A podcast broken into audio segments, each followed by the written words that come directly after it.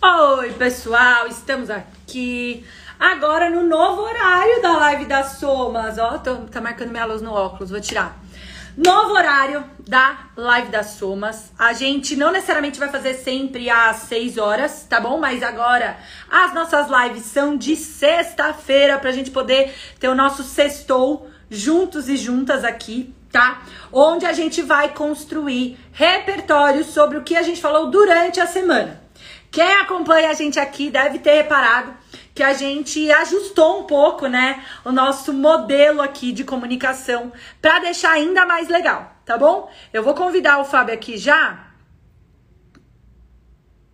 para falar um pouco sobre o que, que mudou nessa nova proposta de semana das somas é, e concluir né, o que, que a gente conseguiu de perguntas, o que, que a gente fez de análises, propor algumas ferramentas aqui para vocês, certo? Então, Fábio Ribeiro, estava falando aqui com a galera sobre as mudanças na Semana das Somas. Queria pedir para você compartilhar um pouco como é que ficou essa nova semana e aí a gente já entra no assunto, Fábio. Boa, cara. Bom, a semana foi remodelada. Na verdade, a gente manteve o mesmo espírito de abordar um tema e a gente faz desse tema uma exploração em várias dinâmicas, né? A mais notória dela, a que culmina um todo um esforço de pesquisa, é a de quinta-feira, onde a gente levanta papers científicos sobre o tema e a gente faz uma, um relatório, uma síntese daquilo. Mas a gente também tem recomendações, curadorias de TEDs, a gente tem uma série de perguntas de debate. E na sexta-feira a gente faz a live para repercutir todo esse cipoal de conteúdos que a gente cria através das somas, através do trabalho da, da Ana e da Isa e que você coordena, cara.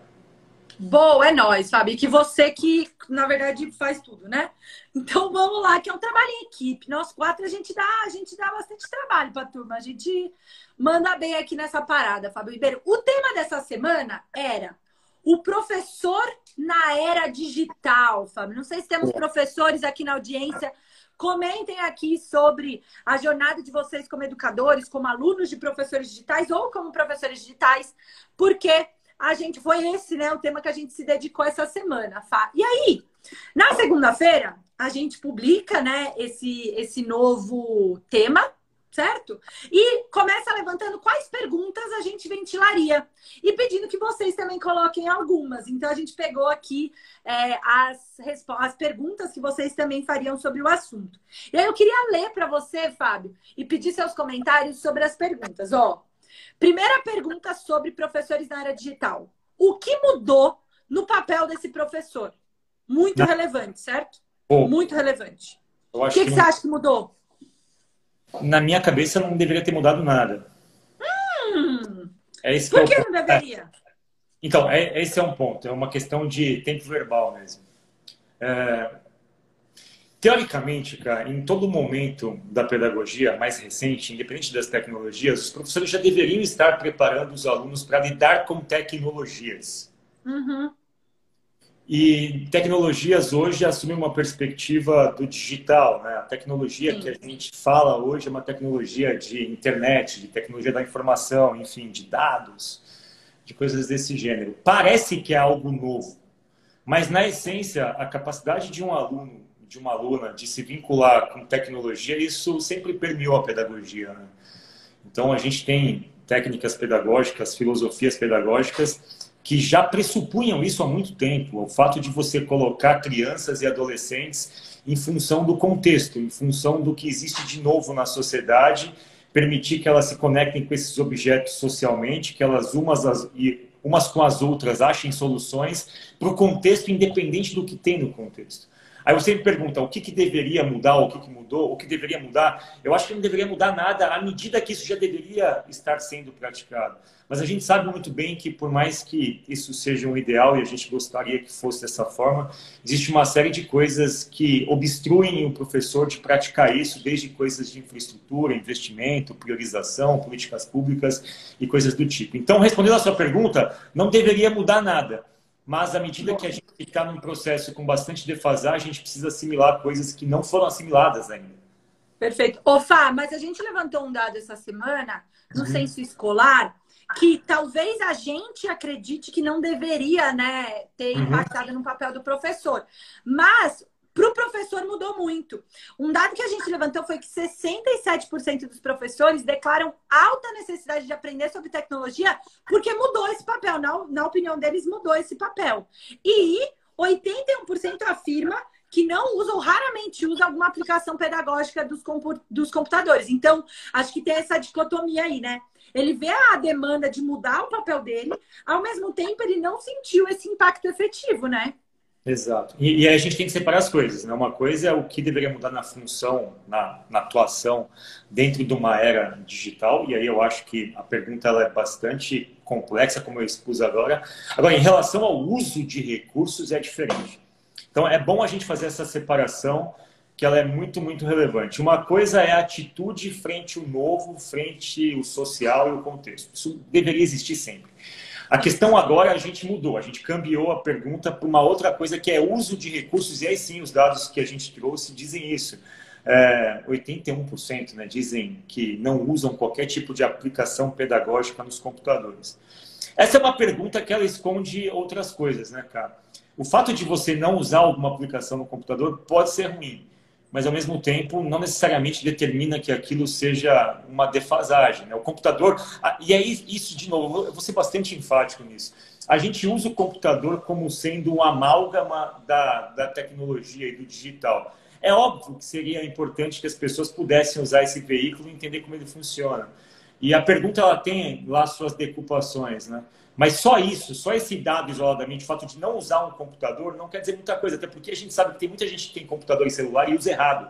O Brasil é um dos países que tem, dentre os países que compõem as economias fortes, é aquele que tem uma das maiores proporções de uso de smartphones, por exemplo. Smartphone é um computador. Sim. sim. E isso não, isso não se reverte diretamente em aprendizado digital. Então, assim, a máquina, ela quer dizer pouco no contexto do aprendizado. Esse é meu ponto. Ô, Fá, eu, eu concordo com você que na essência não deveria ter mudado, mas eu acho que hoje muda um pouco, assim, sabe? Principalmente num contexto de pandemia, que não dá pra gente passar pano, né? Claro. Que é, cara, esse professor, ele teve que ao mesmo tempo que virar youtuber, que virar curador de novas tecnologias, de virar produtor de Big Data, de virar analista de Big Data. Assim, na minha cabeça, algum, assim, a, o dia a dia do professor foi muito impactado, assim, é, nesse momento econômico que a gente está, nesse momento, né, é, social que a gente está vivendo. Então, eu acho que mudaram algumas coisas, apesar de na prática às vezes a gente achar que não, né? Tem uma frase famosa é, do Prensky que fala que um cirurgião, acho que eu já até falei isso aqui em lives das somas, assim, um cirurgião do século XIX entraria numa, numa sala de cirurgia do século XXI e não saberia fazer nada. Né? Todos os protocolos mudaram, avançaram, mecanismos e afins. Um professor do século XIX entra numa sala do século XXI e ele consegue, ele entende tudo. Tem um quadro, tem, né? Talvez na pandemia ele não entenda, né? Não consiga mexer, não consiga é, desenrolar. Mas até então, na sala de aula, ele conseguiria, né? Então, eu, é isso. Eu costumo fazer Diga. um paralelo, cara, que é, que é o seguinte. Tem uma, uma historinha que a gente conta num curso nosso de, de culturas ágeis, que uma da, diante de um determinado problema é, tentam aplicar sempre a mesma resposta e até que alguém fale, olha, é o seguinte, não é ir por esse lado, tipo, não é mais treinamento que você vai resolver a ideia de colocar o teu time em posturas mais inovadoras. Já pensou em criar uma situação onde eles se sintam mais confortáveis na forma que eles trabalham, na rotina, enfim, naquilo que é acessório, para que aí então eles tenham capacidade de pensar inovação. Eu acho que como professores na área digital, cara, é, na minha concepção, a gente precisaria garantir meio que pirâmide de Maslow básica, sabe? Uhum. Para que eles pudessem pensar em atributos de conexão com os novos tempos. Assim, se alguém tem dificuldades elementares, salariais, se não se aposta no desenvolvimento, independente de ser tecnológico ou não, se essa pessoa tem que dividir entre três, quatro escolas, dois, três empregos, ela não tem o conforto mental para entrar nessa, nessa questão. Então, assim, eu acho que o digital, é óbvio, é, um, é uma síntese do tempo, da economia, e a gente tem que ter professores e alunos preparados. É, eu só não gosto de simplificar a pergunta. E eu acho que sim, os professores já deveriam estar preparados para lidar com tecnologias, independente do digital. A questão é se, o que está obstruindo isso hoje. Quando a gente vê essas respostas, elas partem do princípio que todo o resto está ok e o resto não está ok, entendeu? Entendi. Ótimo. Mas aí, porque a gente é perspicaz aqui nas somas, a gente perguntou o que, que mudou no papel do professor? Só que aí tem uma pergunta mais polêmica, Fábio Ribeiro, que é: pera aí, mas será que existem missões que atualmente são do professor passíveis de automação? Existe, Fábio Ribeiro, atividades que hoje o professor faz, é, é responsabilidade do professor, que são passíveis de automação? Sim, dos professores, minhas e tuas, e de uma série de outras profissões. Tem uma, e é, e é bom que seja, né? É bom que seja, é bom que algumas coisas sejam automatizadas, porque, em tese, o conceito de automatização é de algo que pode ser feito com baixo nível de complexidade de pensamento, é uma coisa que, em tese, já existe um substituto que faz aquilo de forma mais correta em menor tempo e que me libera tempo para atividades mais consultivas, digamos assim. Atividades que que demandem mais empatia, mais contato humano. Então, sim, tem uma série de atividades dos professores que podem ser automatizadas. Sobretudo aquelas que dizem respeito à burocracia de gestão escolar, ou aquelas que dizem respeito a você sintetizar bases de dados para fazer análises mais sofisticadas. Tal. Eu acho que essas coisas, sim, são saudáveis que sejam. Sim. Sabe uma que eu gosto muito? Até troquei uma ideia com a, a Ana sobre a gente falar sobre isso. Eu acho que tem a ver com a ferramenta, né? É, para mim, correção, a parte que eu mais me sentia mal do fazer professor, né, do ser professora, era ter que avaliar aluno, corrigir. Assim, né? Em, em alguns lugares que eu passei, era muito assim, tinha uma necessidade de você pôr uma nota para um aluno, sabe? Assim, era meio, meio emocional para mim. Eu nunca gostei disso. E eu acho que learning analysis é uma, uma atividade que, em alguns pedaços, né, análise de aprendizado, vai ter muitos ganhos com máquinas. Por exemplo, é, corrigir automaticamente quantos erros e quantos acertos eu tive numa, num questionário, é, tentar convergir grupos na sala que sabem mais de um assunto e que podem ensinar, ensinar outros, né? Eu acho que isso, para mim, talvez seja uma atividade que não só vai ser automatizada, como é maravilhoso que seja automatizado. Ah. Porque a gente vai conseguir ter uma competitividade maior. Isso é, isso é bem polêmico, eu acho. Hum. Vou puxar para outro lado de novo. Assim. Uma das grandes discussões da pandemia foi o, o, o caso do grupo Laureate, que colocou um software de inteligência artificial para fazer correções de testes, né? Uhum. Eu acho legal. Ah, eu acho legal assim. Se é possível de ser feito, pô, façamos, né? Por que, que a gente vai sofrer? A automação ela está aí para evitar esse tipo de coisa. Se é uma coisa que a gente pode fazer em menos tempo, por que não fazê-lo? Só que aí eu, eu, lanço uma outra questão, cara. Hum. Um teste que pode ser automatizado para leitura de inteligência artificial, automaticamente é um teste que está sendo composto e elaborado de um jeito mecânico que reflete a nossa ânsia de padronizar o processo de aprendizagem, a métrica. Para mim, a questão é, ok, hoje é possível de você fazer uso de inteligência artificial para isso. Mas a minha pergunta para você, eu te devolvo, é: os testes deveriam ter essa perspectiva de massificação de análise? Ótimo, Fábio Ribeiro. E aí eu escutei isso de uma professora uma vez. A professora, ai, como que ela chamava? Começava com Rose, mas não era Rosana. Esqueci o nome dela, desculpa, professora. É, que ela falou assim: Camila, o problema é que a gente traduziu assessment para avaliação no Brasil. Porque o que, que, é o significado da palavra assessment em inglês? É você permitir que eu acesse o que você sabe para eu poder te ajudar.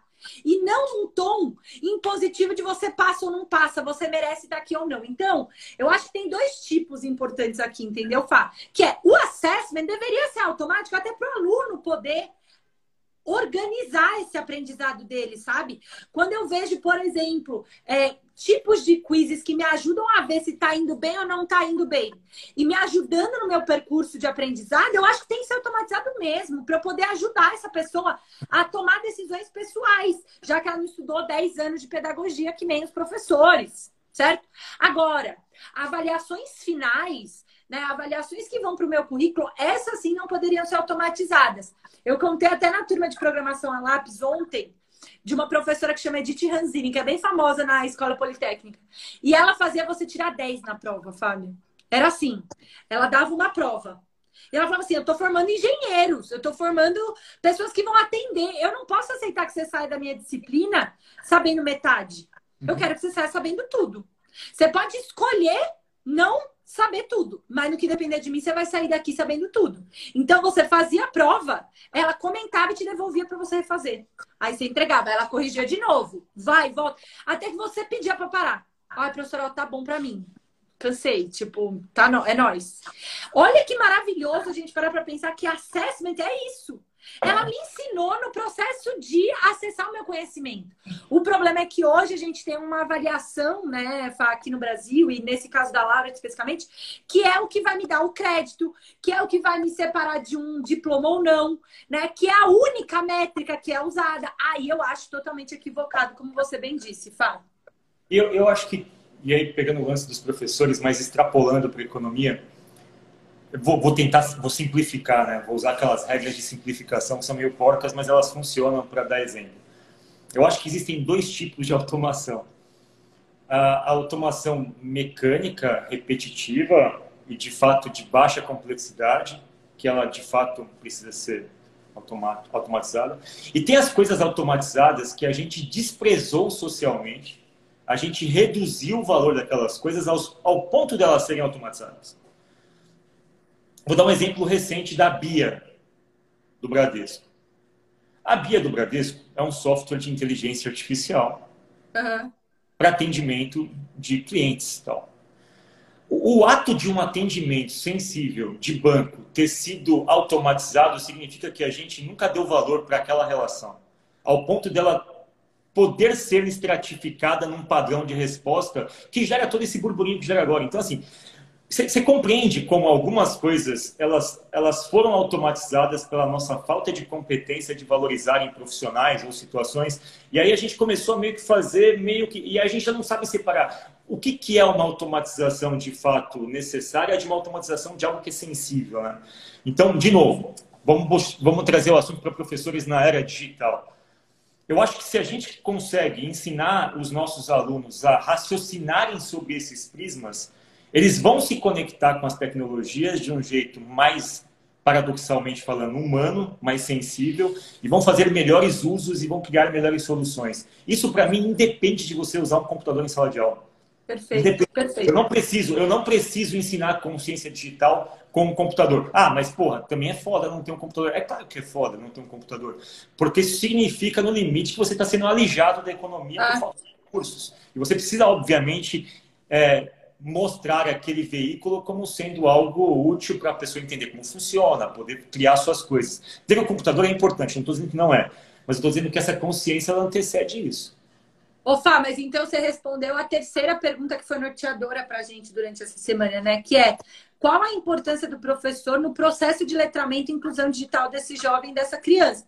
Para você é importantíssimo. O papel do professor talvez seja esse num contexto de muitas informações, uma enxurrada de informações, né? Cara, o papel do professor é incluir. Ponto. Ponto. Vai ser isso daqui 200 anos. E foi isso há 200 anos atrás. O papel de um docente, de uma docente, de um pedagogo, de um educador, de uma educadora é incluir. Né? É, o papel dele é ok, tipo, você precisa fazer parte dessa formatação social e humana. E para esse contexto atual, são esses os mecanismos. Então, o papel sempre vai ser de inclusão, entendeu?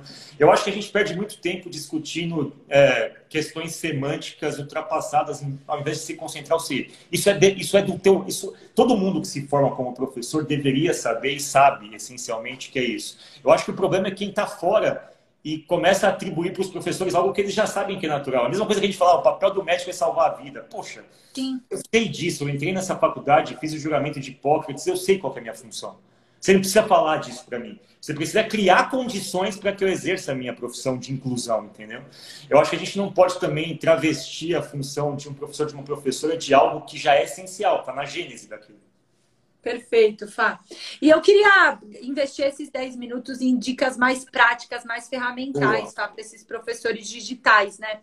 Se a gente compreende essas três perguntas, né, e reconhece que tem espaço para discussão em todas elas, né? De o que, que mudou no, no papel do professor com o avanço da tecnologia, quais etapas podem ser automatizadas, qual é a importância desse professor é, em inclusão e letramento digital de jovens e crianças, eu acho que a gente pode tentar ventilar aqui algumas alternativas.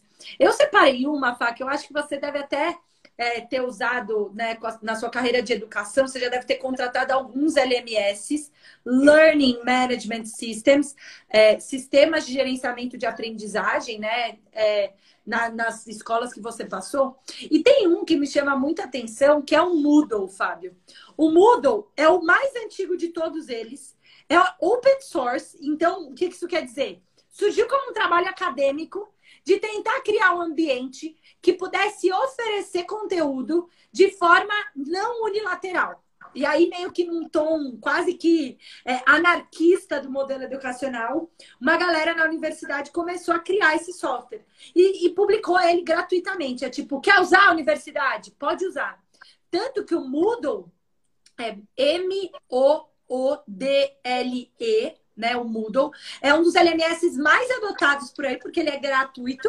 A única coisa é que você tem que hostear, né? Você tem que fazer customizações e publicar na infraestrutura da sua escola. Mas ele foi revolucionário, Fábio. Assim, quando você olha para os números, eu estava até levantando é, alguns números, tá? É, do Moodle aqui. Eles falaram que eles já passaram por mais de 80 mil escolas diferentes. Cara, 80 mil, Fábio. O que, que você julga que é mais. Por que, que ele foi revolucionário ou é revolucionário?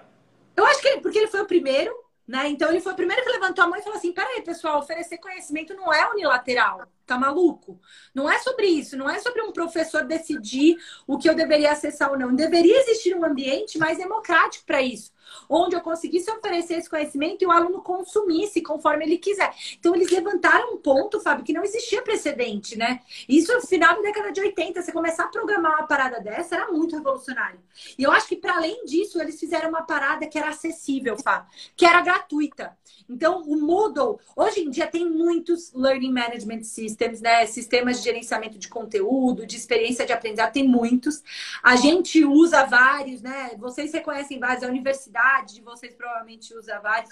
Mas eu quis trazer o Moodle como uma alternativa porque ele é gratuito, ele é open source e ele foi o primeiro. E para mim, ele hoje, obviamente, por ser é, é, aberto, ele foi avançando, né, Fá? Então, ele hoje, por exemplo, tem um módulo de learning analysis, de de análise de aprendizado, que é muito legal, que você gera gráficos automáticos que o próprio aluno, se você liberar, o próprio aluno pode ver o aprendizado dele, o percurso dele, a pegada dele, né, naquela jornada de aprendizado e entender como ele aprende. Então, o mundo avançou muito nos últimos 20 anos. O aspecto mais revolucionário que eu vejo nele, cara, é que o Moodle, ele é meio que uma é uma representação da complexidade neural que existe no ser humano. Ele é um sistema flexível, ele é um sistema orgânico, ele, ele foi feito para aceitar crescimento. Ele foi feito para aceitar é, escala, ele foi feito para aceitar variação de estrutura, ele foi feito para poder não, Perfeito. ele foi feito para ser um sistema antifrágil, ou seja, Perfeito. Ele foi concebido com todas as alegorias pedagógicas, neurais e de relacionamento coletivo que permitissem que ele pudesse prosperar à medida que ele cresce. E eu acho que a coisa mais linda desse sistema, o fato de ser código aberto, é exatamente isso. Para mim é isso talvez uma das a gente pode até usar essa mesma esse mesmo tipo de parâmetro para o assunto de professor na área digital assim independente do que a gente vá fazer e que a gente vai ensinar eu acho que a a epítome dessa época né? o que simboliza essa época é que ela tem crescimento desordenado quando eu digo desordenado é, não é do ponto de vista negativo da palavra pejorativa é desordenado porque a gente não consegue antever como as peças vão se combinar e como elas vão se ramificar. Se o sistema por natureza é desordenado, eu não posso fazer alguma coisa que contenha um certo nível de ordem. O sistema tem que permitir anarquia. Eu acho que o Moodle permite a anarquia criativa. Por isso que eu acho que ele foi revolucionário. Ele é caótico, o Felipe colocou uma boa palavra. Ô, ô, Fá, e olha que louco, assim, quando eu olho para o Moodle, ele está presente em 244 países. Olha que doideira, para mim é muito louco a gente pensar que, tipo, Tem cara, tudo isso de país? Nem sabia que tinha tudo isso de país. 244 países. Tem o Corinthians. têm 1 bilhão, 1 bilhão 506 alunos ativos.